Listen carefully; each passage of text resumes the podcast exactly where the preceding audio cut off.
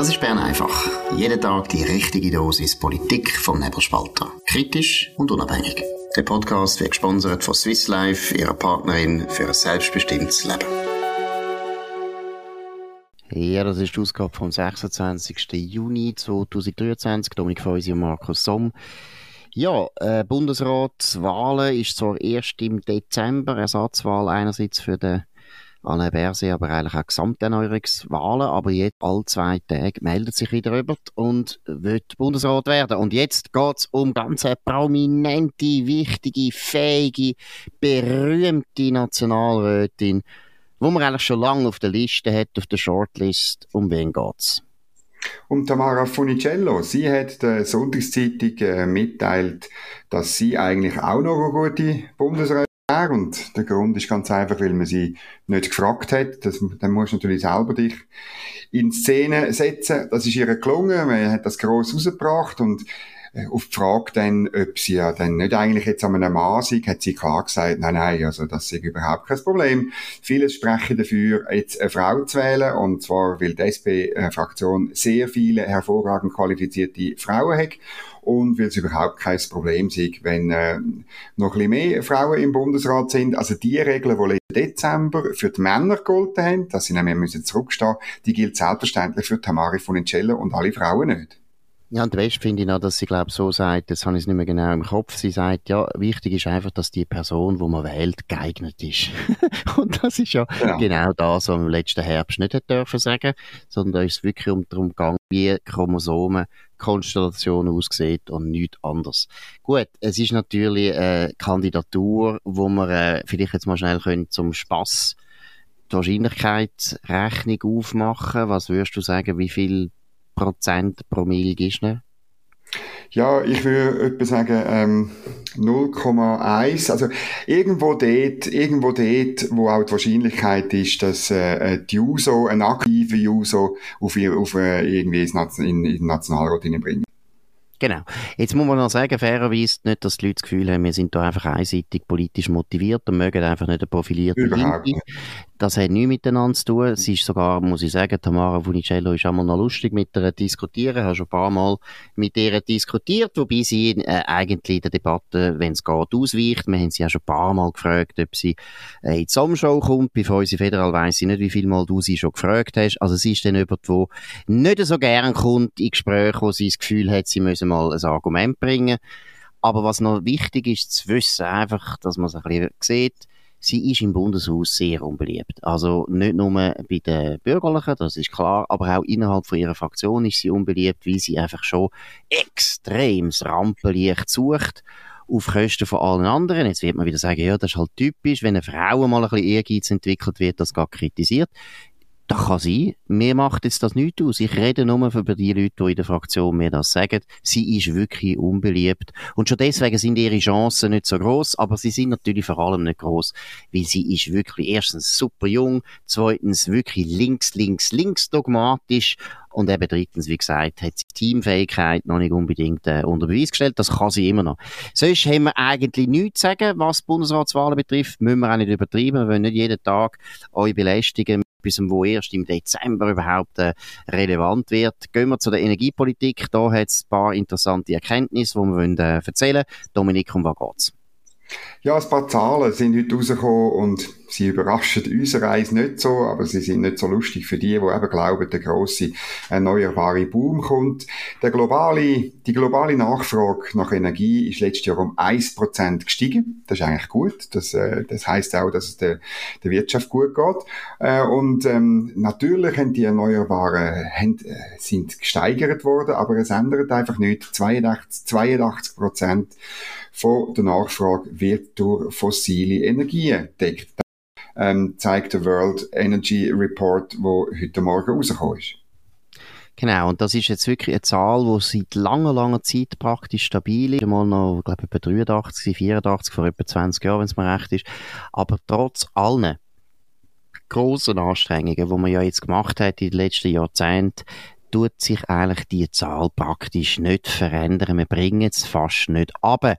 Und das ist da, wo wir ja auch in der Abstimmung, immer wieder, Abstimmungsdiskussion immer wieder betont haben, wir mal 2050 das ist einfach unrealistisch. Die 82% fossile Brennstoffe, die bringen wir nicht über Nacht weg und es grenzt an Volks ja, wie soll man dem sagen, Belügung oder Irreführung, wenn man die ganze Zeit denen das vormacht und sogar sie noch abstimmen lässt, in der Hoffnung, dass dann das eintrifft. Es wird treffen. In dem Sinne ist auch interessant, was in Schweden passiert, wo genau in die gleiche Richtung deutet. Dominik, um was geht's da? Vielleicht noch schnell als Ergänzung noch ein paar Zahlen mehr aus dem Bericht. Ähm, die Erneuerbaren haben 7,5 Prozent äh, vom globalen von der globalen Ener Energiekonsumation ausgemacht, 1% höher als im vorderen Jahr.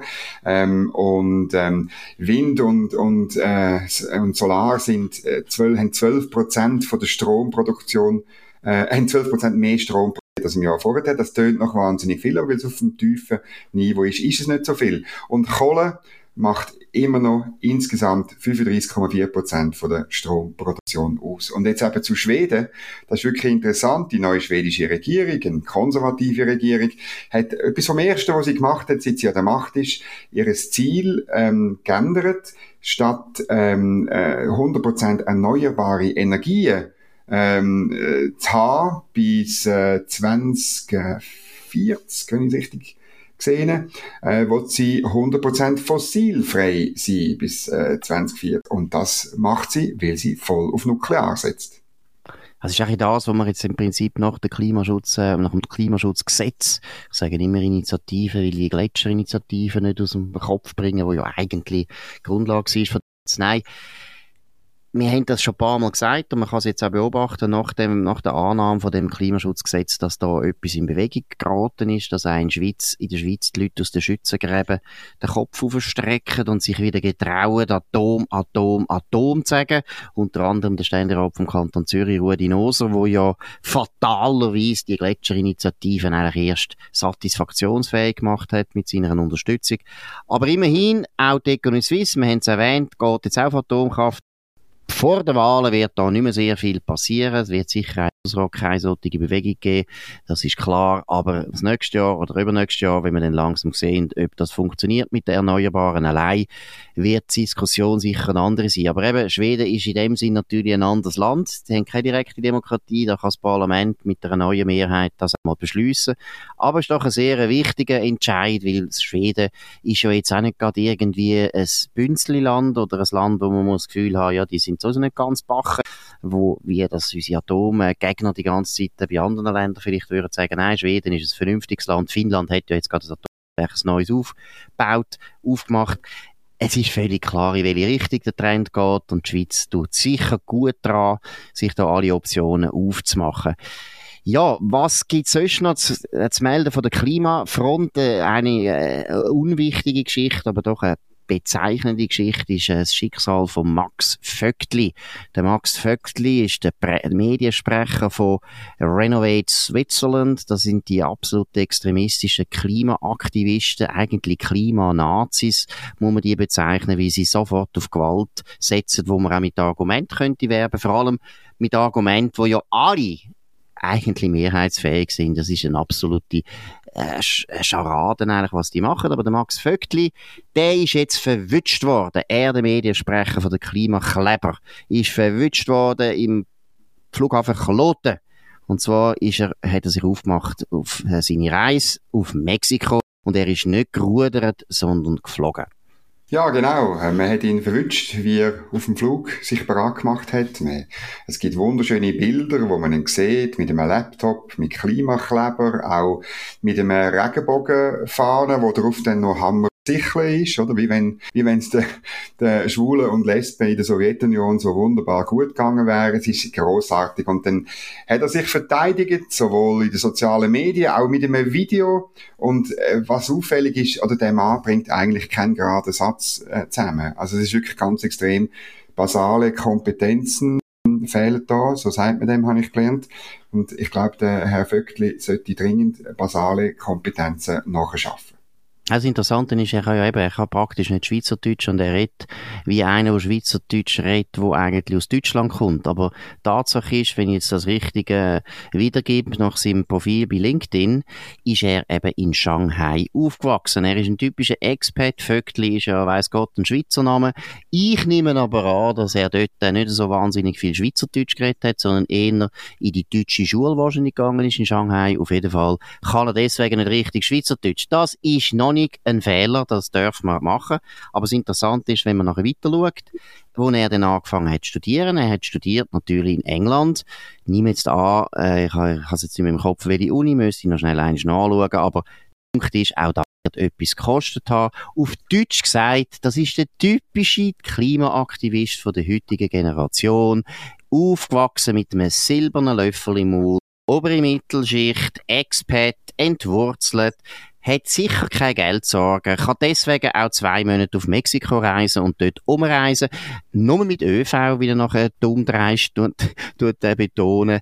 Aber das sind genau die verwöhnten Zürichberg, Goldküste oder eben Shanghai-Kind, wo nichts Gescheites zu tun haben als Grundlagen von unserem Wohlstand, wo sie schon haben können geniessen, weil ihre Eltern gut geschafft haben, eigentlich die Grundlagen zu zerstören, ist dann gleich. Es ist wirklich eine ganz dekadente Bewegung. Es ist noch fast schlimmer als die Salonsozis, weil die Salonsozis sind immerhin noch in der Arbeiterpartei gewesen. Und dort hat es dann also Arbeiter gehabt, die auch mitgekämpft haben und die gleichen Ziele hatten. Bei den Klimakleber, das ist eine elitäre, arrogante, verwöhnte Gruppe, die natürlich kann Sachen, auch Politiker, kann vertreten, die sehr viel Geld kosten, wo ihnen aber das nicht so wehtut, während den einfachen Leuten das halt ein bisschen mehr wehtut. Das er ist in der University of York ist er und hat dort Politics with International Relations studiert ähm, und drei Jahre lang er hat äh, ähm, da mit einer Note abgeschlossen, irgendwie zwei Doppelpunkt eins. Ich kenne das britische Notensystem zu wenig, um zu wissen, was das bedeutet, ob das viel ist oder wenig. Und das ist das große Problem bei den Klimakleber. Das sind sogenannte Anywheres. Die können überall, die sind sich gewöhnt, umzuchatten. Sie sind sich, haben wahrscheinlich, hat der Max Vöckli in, seiner, in seinem Leben schon ähm, ein Vielfaches von CO2 durchs Flugzeug durchgehen lassen, als ein normaler Schweizer, der etwa die mal mit dem Flug in die Ferien geht, auf Mallorca oder so. Das sind die Leute, die eben an sich selber knagen und darum allen anderen ein schönes Leben wollen. Genau, und was man auch noch muss machen, sagen, also hoffentlich bleibt er noch lange Mediensprecher, wie ja, so einen genau. unfähigen, so einen unfähigen Mediensprecher habe ich noch nie erlebt. Er ist arrogant, er ist blasiert, er kann nicht Schweizerdeutsch, er kann nicht logisch argumentieren, er hat überhaupt keine guten Argumente. Also wenn man die Bewegung innerhalb von kürzester Zeit in den Boden rein rammen, und zwar mit dem Kopf zuerst oben, dann äh, muss man den Max Vöckli weiter anstellen, dass ich mir sehr, sehr sehr zufrieden, dass er da einen ganz guten Job macht. Zum Schluss noch ein äh, sehr ernstes Thema. Wir haben es erlebt, das ganze, ganze Wochenende war prägt von Russland. Eigentlich, also man muss sagen, das sind vielleicht welthistorische Ereignisse, die sich da äh, abspielt haben. Ein Putsch ist im Gang gewesen. Dominik, was, was müssen wir noch sagen, wo noch nicht gesagt ist? Was sind deine wichtigsten Beobachtungen? Ja, ich finde, also interessant ist, man weiß jetzt ein bisschen, was passiert ist genau, aber sich einen Reim drauf bilden ist immer noch relativ schwierig. Da hat es einen Aufstand gegeben, man hat, äh, die Wagner-Leute haben in Rostov am Don offenbar ein Headquarter von äh, einer wichtigen Truppeneinheit ähm, erobert, ohne dass ein Schuss gefallen ist. Von dort aus fahren sie nördlich Richtung Moskau. Sie fahren an mehrere Stützpunkte von wichtigen russischen Divisionen vorbei. Ähm, sie werden aber nicht aufgehalten. Sie schaffen es aber auch nicht, dass die würden mitkommen. Äh, und dann irgendwie, es gibt verschiedene Angaben, 125, äh, 200 oder 300 Kilometer vor Moskau wird das Ganze abgebrochen. Der Herr Prigozhin verschwindet. Ähm, äh, vermutlich in Weißrussland. Das ist, er ist aber bis jetzt nicht auftaucht. Ähm, und irgendwo durch, äh, es ist noch ganz schwierig zu interpretieren. Da gibt es sicher Russ, ähm, Russ, Riss. Riss. Russische Riss. Ja. Russische Riss gibt es in dem Regime. Das ist ja wahnsinnig, wie viel R. Und, und was es aber bedeutet, ist wirklich, ich kann mir alles noch nicht ganz rein. Ich glaube, das ist eine von den Geschichten, wo man als Journalist ein bisschen zurückhalten sein muss, bis man wirklich kann verstehen was da vorgegangen ist. Oder siehst du anders?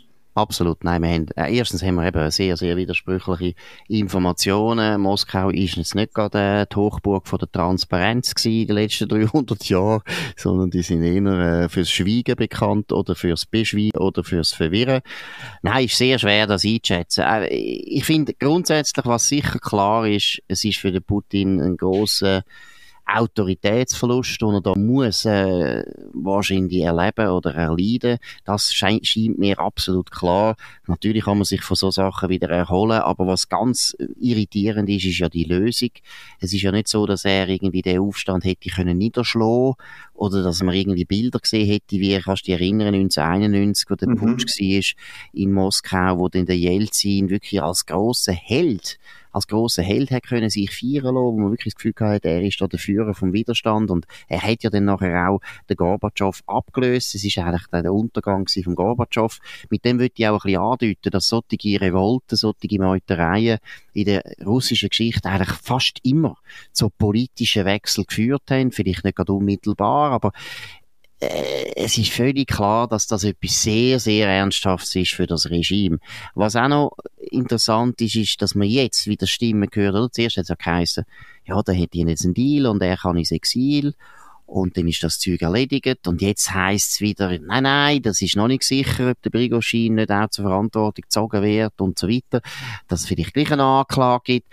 Also sehr, sehr unübersichtlich. Und eben, was mir, was mir wirklich absolut klar scheint, ist doch, das ist eine unglaubliche Erschütterung von dem Regime und es zeigt eben, dass der Krieg wirklich nicht gut läuft. Das ist zweifellos so. Das ist nicht, äh, das ist einfach nicht eine gute Nachricht. Und was auch immer passiert, ich glaube, an der Front selber nicht wahnsinnig viel passiert. Es ist nicht so, dass die ukrainischen Kräfte jetzt da irgendwie hätten können sofort einen Vorteil daraus ziehen. Aber es zeigt, ähm, dass äh, die russische äh, Armeeführung, die russische autoritäre politische Führung, dass die viel mehr Probleme hat im eigenen Land als äh, Absolut. Und es ist auch in dem Sinne nicht überraschend, weil, ich meine, ein Krieg führen ist immer schon eine ganz extreme äh, Unternehmung gewesen, kostet unglaublich viel Geld und ein moderner Krieg kostet unendlich viel Geld, das können wir uns gar nicht mehr vorstellen, was für Summen da einfach wirklich buchstäblich in Rauch aufgehen. Und von dem her ist klar gewesen, meiner Meinung nach ist es eigentlich völlig logisch, dass irgendwo hätte man müssen zur Unruhe führen in dem Regime, weil wenn es militärisch nicht gut läuft, dann gibt es sehr viel Sündenböcke und dann kann man ein paar generell kann man dann ab und zu wieder entfernen, wenn nicht gerade verschiessen. Aber irgendein ist fertig und die Ukraine hat zwar jetzt die Offensive gestartet, ist nicht so, und eigentlich nicht so erfolgreich, hat man das Gefühl, wie man äh, gehofft hat. Es ist, äh, sie kommen jetzt auch nicht so schnell vorwärts. Und trotzdem ist die Unruhe in dem Regime unglaublich groß. Ich meine, dass der Prigoschin, was der rein öffentlich, was der gesagt hat, das hat ja an Putin schon unglaublich geschaut. Und jetzt mit dem Marsch auf Moskau, wo er äh, abgebrochen worden ist, hat er ihm eben auch geschaut. Weil, was ich auch verrückt finde, Dominik, ich meine, der Putin hat am Samstagmorgen hat er sich äh, per Fernsehen als Volk gewendet mhm. und dann hat man die Ansprache einfach dauernd wiederholt, jede Stunde wieder und seither hat man den nicht mehr gesehen. Also nach meinen Informationen bis jetzt ist er nicht mehr wieder auftaucht. Also man hat keine Ahnung, hat er einen Nervenzusammenbruch oder was ist? Erinnert ein bisschen an die Situation vom Stalin, Operation Barbarossa, wo die Nazis angegriffen haben. Russen sind, das ist aber auch eine Legende, da gibt es verschiedene Versionen, aber eine Version ist, dass der Stalin wirklich einen Nervenzusammenbruch erlebt hat, weil er das nicht erwartet hat und sich nachher in seine Datscha zurückgezogen hat und mehrere Tage nicht ansprechbar war. Vielleicht ist das beim Putin auch der Fall, keine Ahnung. Wir werden schauen. Ich glaube nicht, dass das vorbei ist. Ich glaube, da werden wir noch mehrere neue Informationen und neue Ereignisse können beobachten Gut, das ist es gewesen. Bern einfach, Moskau einfach heisst es ja nicht mehr. Das ist früher die grosse Sprache genau. für alle Leute, die eine andere Meinung hatten. So primitiv sind die Bürgerlichen mal gewesen. Heute heisst es einfach Bern einfach. Jeder, der nichts, äh, nichts zu sagen hat oder nicht unsere Meinung teilt, muss in Bern leben. Dominik, der sich lebt natürlich in der Region Bern, also nicht ja. gegen Bern. Nicht, dass wir jetzt da wieder einen riesen Aufschrei haben. Wir schätzen Bern. Wir finden den Kanton Bern gut. Das ist ja klar. Nein, aber aus ab produziert. Finden wir nicht so gut. Gut, das ist es. Bern einfach auf nebelspalter.ch. Könnt uns abonnieren auf nebelspalter.ch oder sonst auf allen anderen Podcast-Provider. Würde uns freuen. Redet von uns, macht Werbung, könnt uns hoch bewerten mit viel, viel Sternen. Das würde uns auch freuen. Und wir hören uns wieder morgen zur gleichen Zeit auf dem gleichen Kanal. Und bis dann einen schönen Abend. Das war Bern einfach, gesponsert von Swiss Life, ihrer Partnerin für ein selbstbestimmtes Leben.